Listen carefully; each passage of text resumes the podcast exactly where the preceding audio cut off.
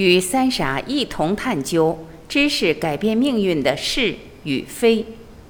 刘峰老师解说《三傻大闹宝莱坞》，张海燕编辑整理。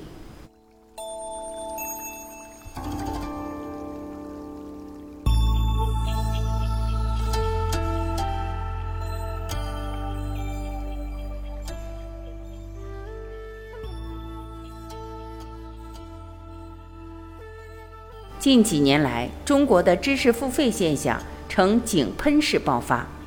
二零一六年是中国知识付费元年，二零一八年知识付费用户规模二点九二个亿，二零一九年达三点八七个亿，二零二零年则突破四个亿，产业规模达二百三十五亿元。知识付费的产业规模正在以大约百分之六百的速度急速上升。从知识付费的发展情况来看，对知识的尊重在当下达到比较极致的阶段。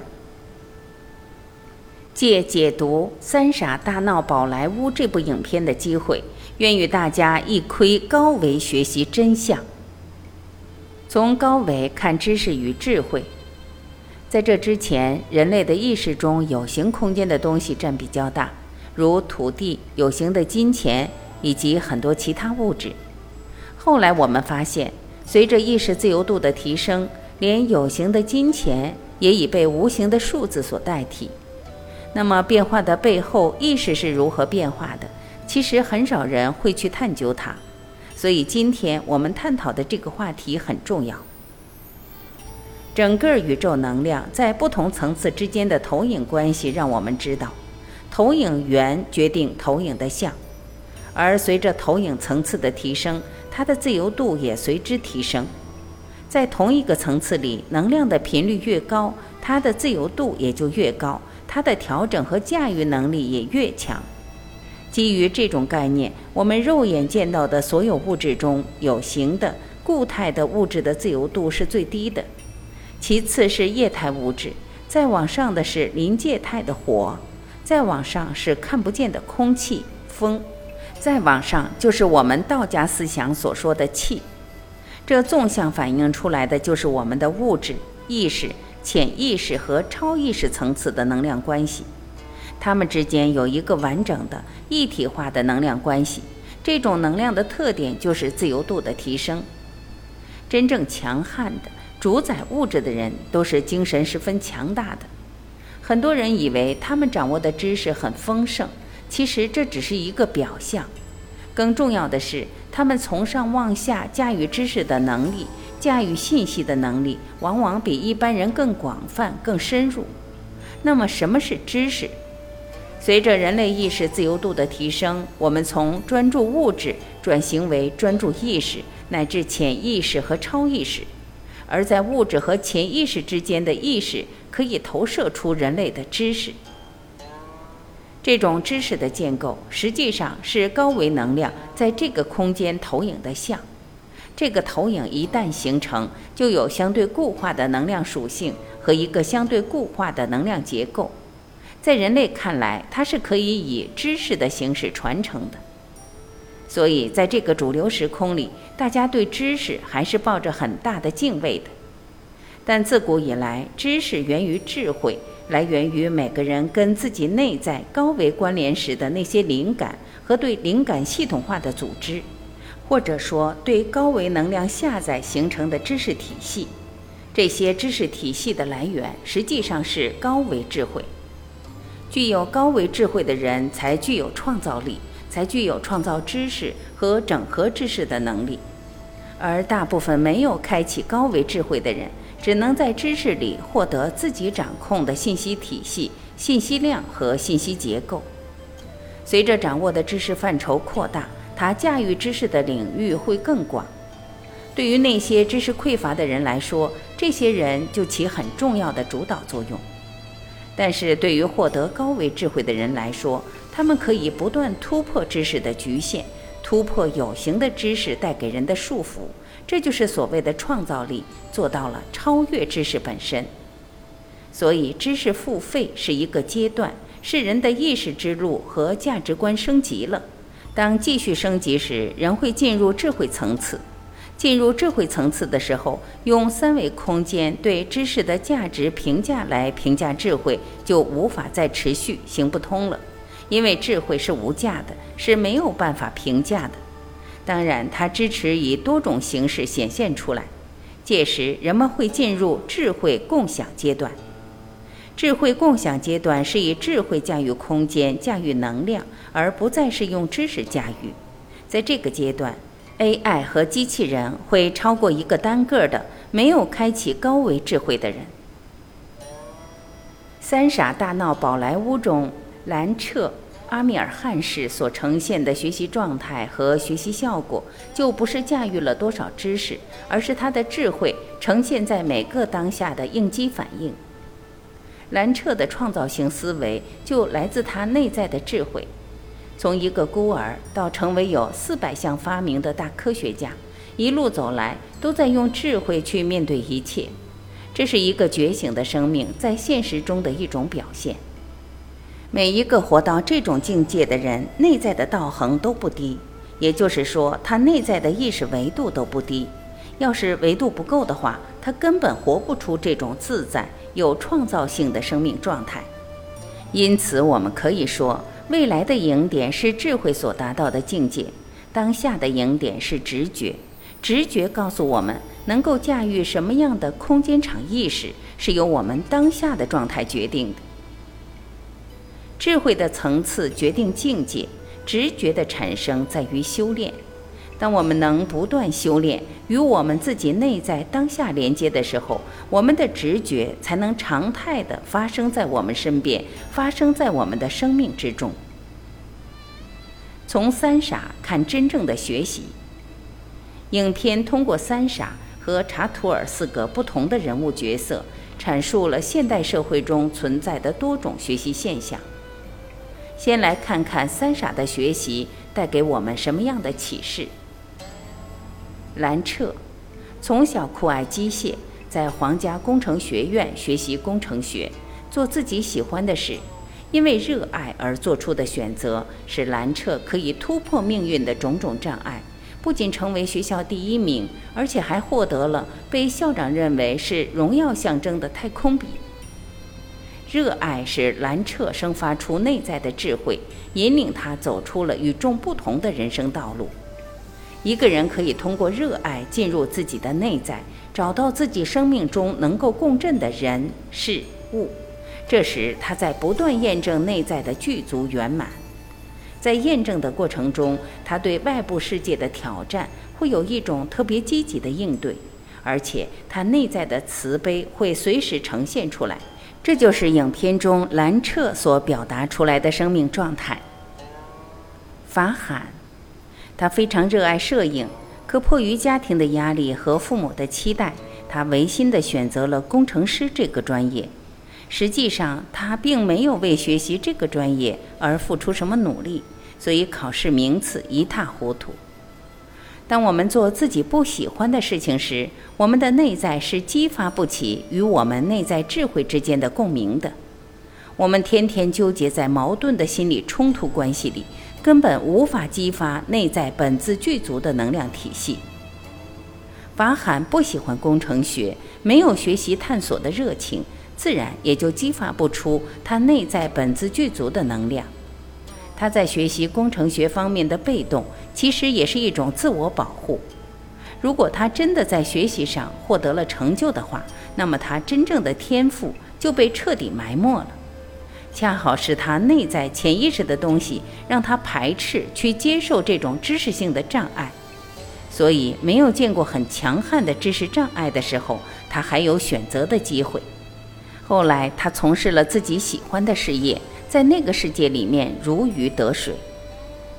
天生我材必有用，在早期生命的过程中，发现自己的生命特征、内在能量属性。自己的频谱所处的空间位置其实是很重要的。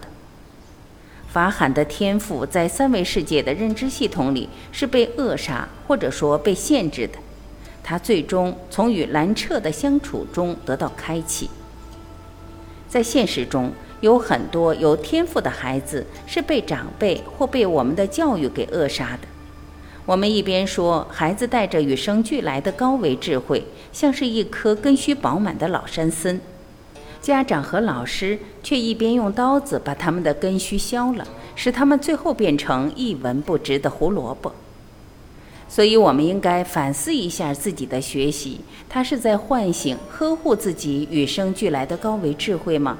还是在各种各样的知识学习中扼杀了自己真正的创造力，让自己成为知识的奴隶呢？拉加，他把改变家庭贫穷的命运下赌注一样全压在学习上，过度的紧张成为他内心强大的压力，使他没有办法真正展开自己的生命智慧，也没有办法真正学好他要学的东西。他的焦点全部聚在了压力上，反而忽略了安住当下的学习。拉加这类人在现代人中占比其实是最大的，很多人都以改变自己的经济状况为目的而去学习，实际上这样的学习结局只能是走向平庸。兰彻出身也很卑微，但是他的整个生命过程却有不同的精彩。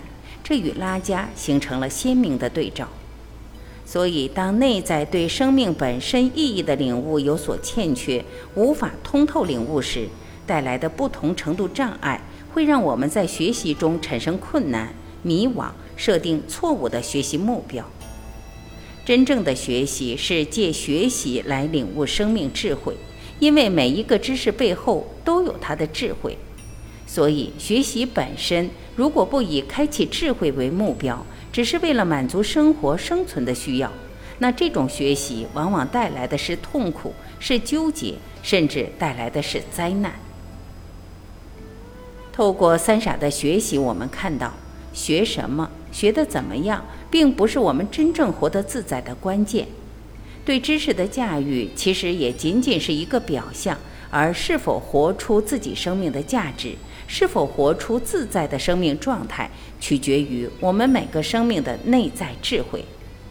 所以，提升意识能量的维度，提升内在智慧，才是真正的生命意义，才真正能够让我们活出自在的生活状态。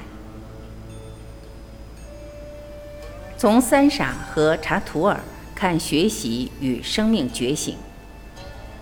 影片中，十年后。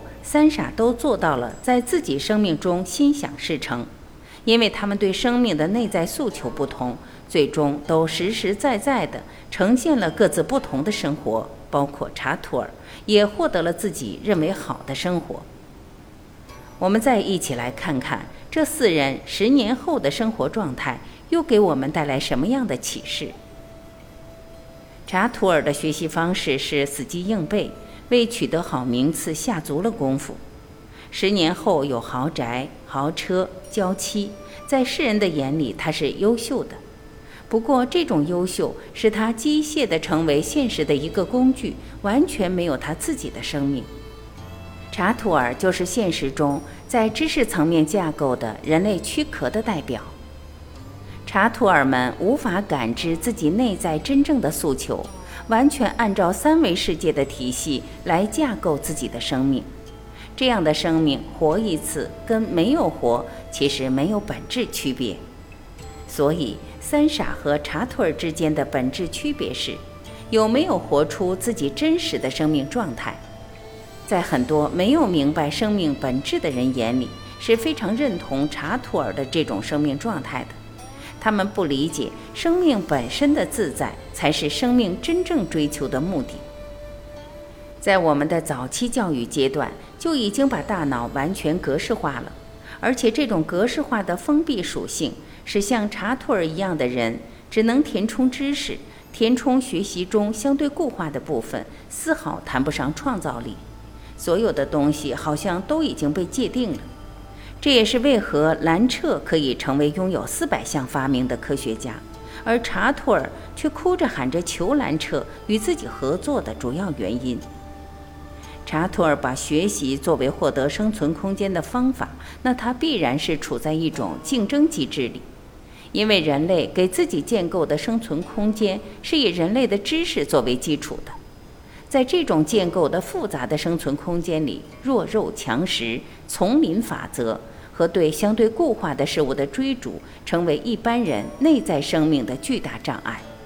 所以，他们很少能够拥有真正的创造性。而兰彻最大的不同是他内在的自由度，他能够驾驭自己的这种内在能量和外部时空之间的关系，所以他经常能别出心裁。或者超越现有的一些局限或外部规则的局限。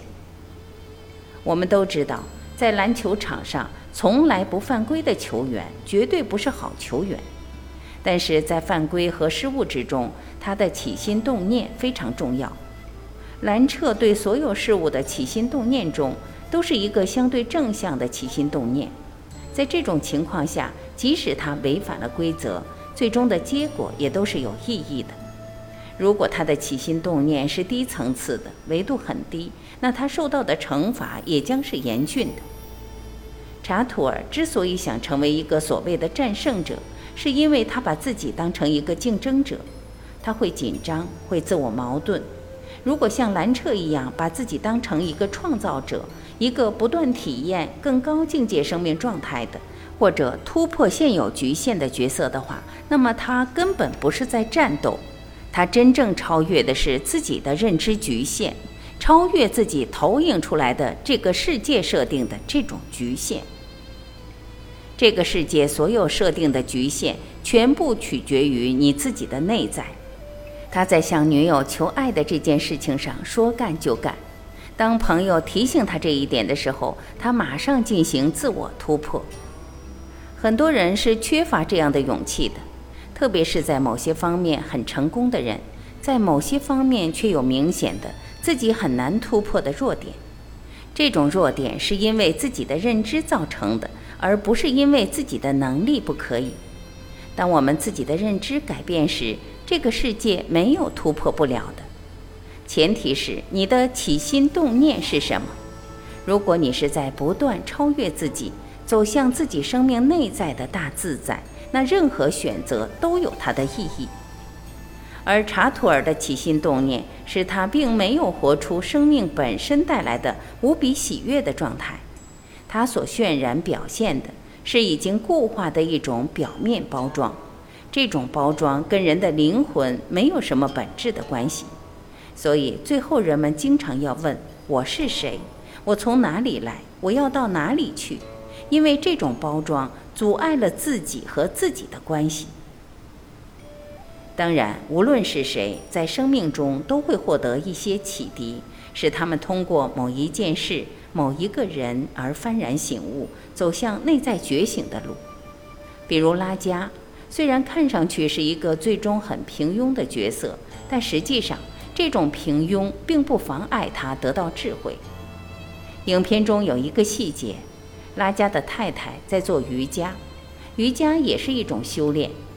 在平淡的生活背后，他有追求内在觉醒、追求内在智慧的生活状态。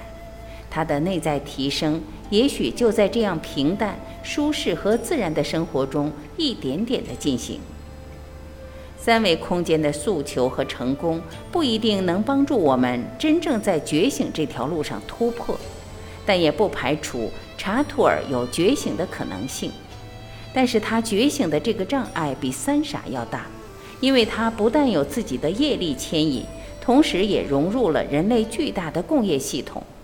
在这个巨大的共业系统中，集体意识和集体潜意识系统里真正能够脱颖而出的难度，要比那些保持了自己内在纯真、保持自己认知基础的人的难度要大得多。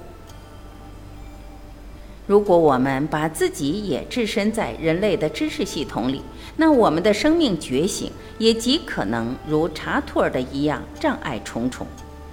如果我们在人类的所有智慧系统里找他们共同的、相同的东西，也就是求同尊异的时候，我们会找到他们共同的指向。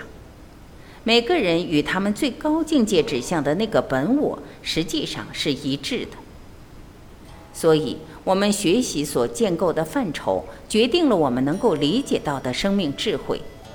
对于那个本我，也就是我们问的“我是谁”，在不同智慧系统、不同宗教系统里都有所指，只是我们是否能够真正在他们中间找到他们共同指向的那个月，用不同的手指指向的月都是同一个，而手指却是千千万万人的。所以，能够在人类所有智慧系统里去求同尊异、归同了异。而真正回归到无同无异，实现人法地、地法天、天法道、道法自然的整个生命的成长过程，才是真正踏上生命觉醒之路。明白自己是谁，而且能活出那个真正的自己。从生存、生活、生命看学习的意义，人类文明的文明不是在三维，是在高维。它指的是我们每个人生命中内在的认知，这个认知就相当于能量波的干涉，相当于量子纠缠，它投影到我们这个空间，形成我们这个空间的像，这个呈现叫画。所以文化指的是我们内在认知在三维的画线，而这些认知所在的维度和境界，才是所谓的文明。文明指的是高度，不是宽度和广度。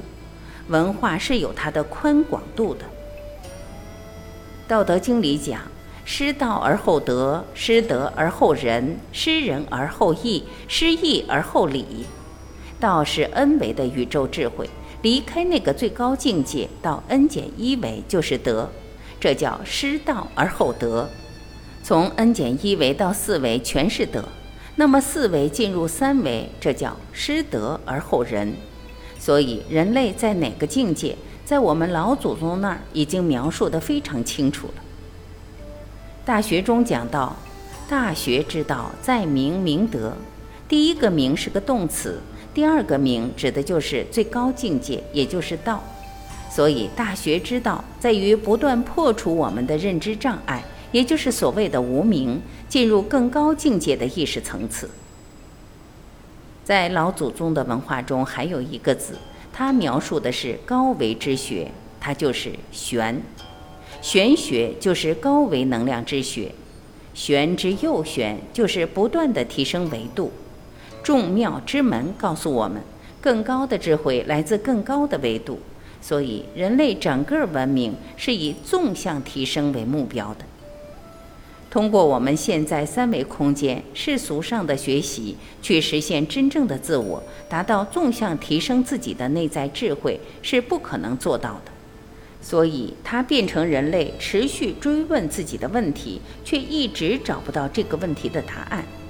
这是因为方法错了。要知道，我们来自高维，来自我们内在的投影源，在投影的像上去找投影源，是永远找不到的。一个具有高维智慧，也就是经历了同盟养正、树立了人生正确理念方向的人，当他学会现实游戏规则和驾驭工具的方法，那他的生活就会超越生存层面，不仅仅是活着，而且是通过生活中的点点滴滴，在所遇到的人事物中不断提升和超越自己内在的认知障碍，提升灵魂的高度、智慧的境界。从而呈现出不断的内在成长、内在精进的生命状态，从而更好地促进人类文明的发展，而不是一直在三维这个水平线上不断累积文化的宽度。生命的高度以生存为起点，不断纵向提升，呈现在三维世界就是生活。一个领悟了生命本质意义的人，他的生命、生活、生存之间的关系也会自然呈现。在没有领悟生命意义的时候，人们对生命、生存和生活的现实践行会大相径庭。有些人一辈子都在为生存挣扎，有些人到死都没有体验过什么是真正的快乐。理解生命意义的人，首先对生存没有任何恐惧，也不会执着在不同的生存状态里，或者被生存所妨碍。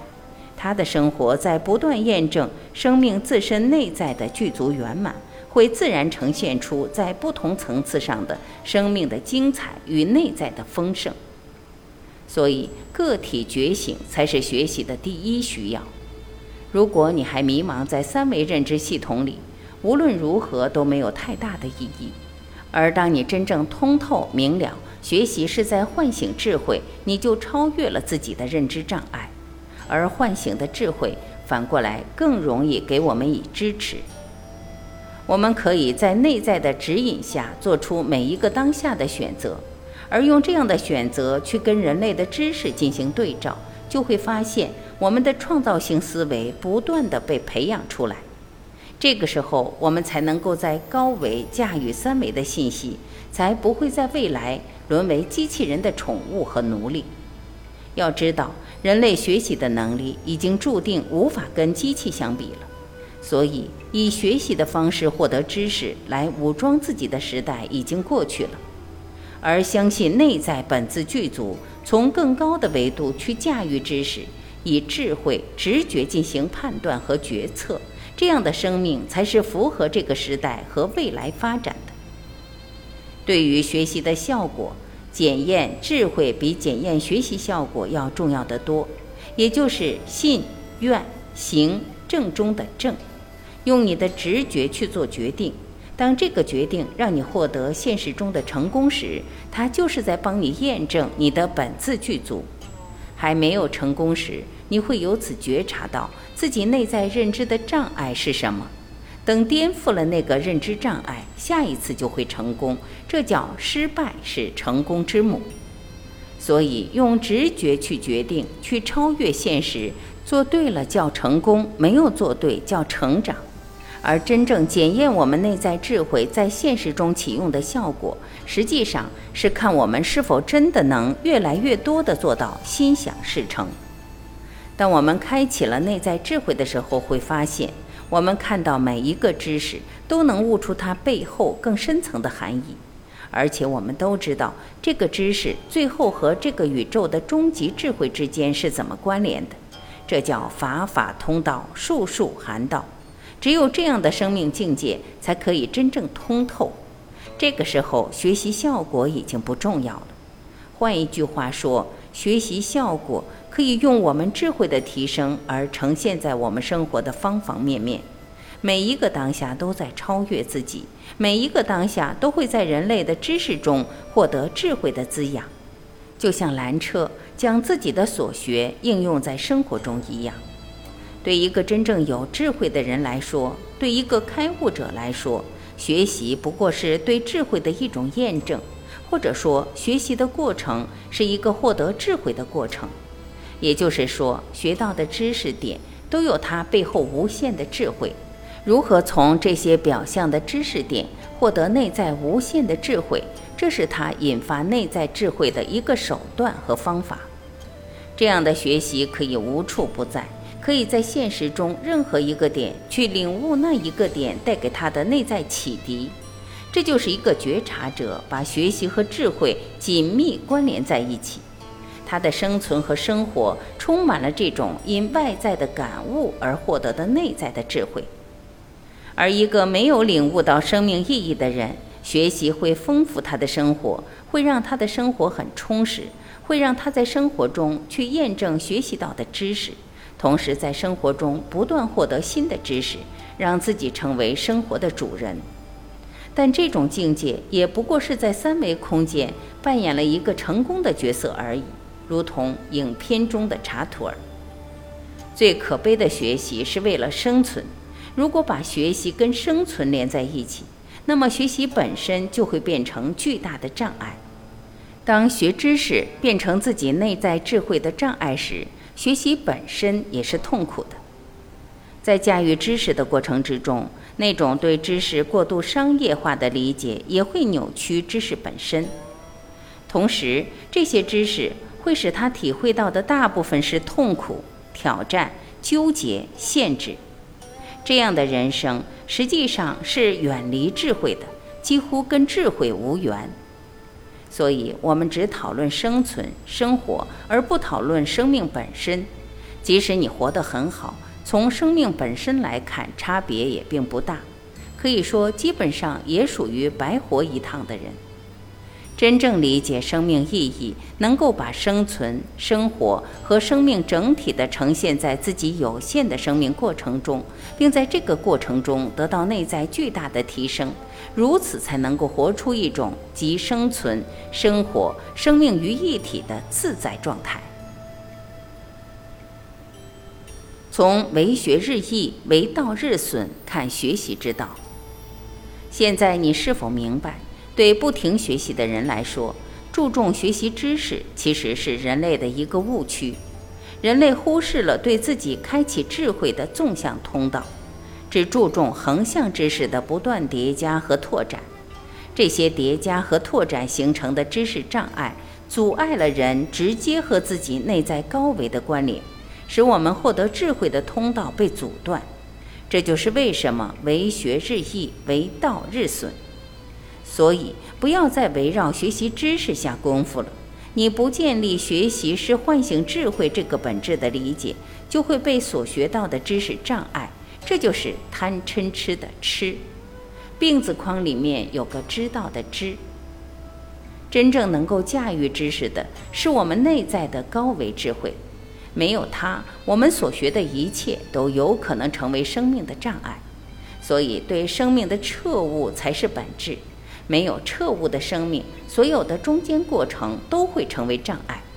即便因为某种修炼能够获得某种高维的信息功能和觉受，但那些都不重要，因为在《金刚经》里已经说得非常清楚了：一切有为法，如梦幻泡影，如露亦如电，应作如是观。凡所有相，皆是虚妄。若以音声色相见如来，世人行邪道。这些话实际上在不断地告诉我们：只有在 N 维定义生命的终极目标时，我们才能够驾驭中间的一切呈现，更别说我们在三维空间的知识障碍了。所以要突破它，回归我们内在的自在，一定要真正理解知识和智慧之间的关系，借每个知识点。去领悟自己内在圆满具足的智慧。所有的内在智慧绝对不是用来包装的，也不是用来武装嘴皮子的，而是真正在生命中践行出这样的智慧。当我们能够在生命中践行出这样的智慧时，就超越了知识带给我们的所有障碍。这样的学习过程成了不断领悟智慧的生命过程，这样的生命才有意义。这样，我们才真正知道，生命原来是在一个升级考场上，在这个考场上，身体好，头脑清明，考试时间尽量延长，我们可以交一个更好的答卷。这是一个实实在在的生命过程，它可以发生在我们每一个当下，或者发生为那个当下的自在、喜悦和快乐。我们能够通过每一个当下，对自己内在能量的驾驭。使我们的生命处于一种持续内在精进的上升状态，这才是生命意义赋予我们现实生命的呈现。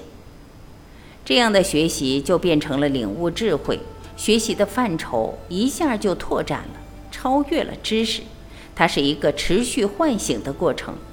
所以，教育本身并不是传授知识，而是唤醒本自具足的高维智慧。只有这样。我们才能真正开启心灵能量之门，才能真正走向我们生命的自在。在现实生活中，那些像蓝彻的人，在这个时空里，他们实际上是跟觉醒关联最紧密的一批人。同时，他们的觉醒在三维空间的呈现会影响很多人。在影片中，蓝彻就影响了法海，影响了拉加。所以后来他办了学校，继续影响更多人，影响学校的学生们。他的体验式智慧教育，让人类在学习和因学习而诱发智慧或者感悟智慧这条路上共同学习。所以兰彻这样的人的存在有非常重要的意义。一个人从完全痴迷的状态走向觉醒，是要耗费很长的时间和很大的能量的。而像兰彻这样的人，以他们的影响力和在现实中的成功，唤醒很多人。